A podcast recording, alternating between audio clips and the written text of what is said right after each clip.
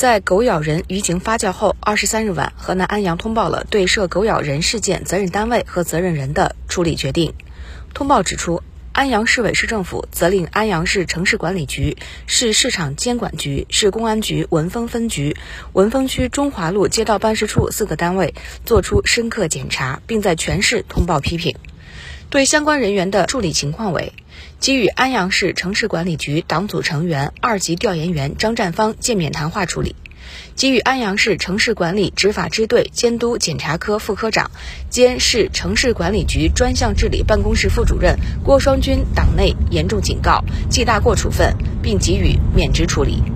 给予安阳市市场监管综合行政执法支队负责人、二级高级主办蔡国强诫勉谈话处理。给予安阳市文峰区城市管理局执法中队副中队长冯海军记过处分；给予安阳市文峰区中华路街道办事处人大工委主任马延峰政务警告处分；给予安阳市公安局文峰分局中华路派出所所长杨占山诫勉谈话处理；给予事件当事人安阳市市场监管综合行政执法支队正科级稽查专员王新刚党内严重警告、撤职处分。并调离执法岗位。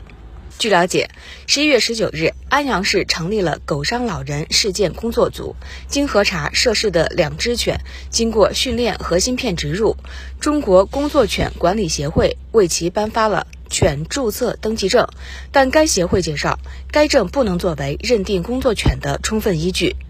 目前，安阳市城市管理局已对涉事犬只进行收容，并注销了涉事犬只的养犬登记证。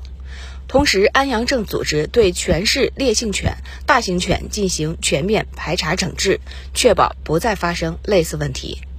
工作组核查发现，十月九日在安阳市市场监管综合行政执法支队门前发生的冲突中，有人携带的伸缩棍贴有警用标志，但为非警用制式装备。有关部门已对伸缩棍携带者作出警告处罚，并依法没收伸缩棍。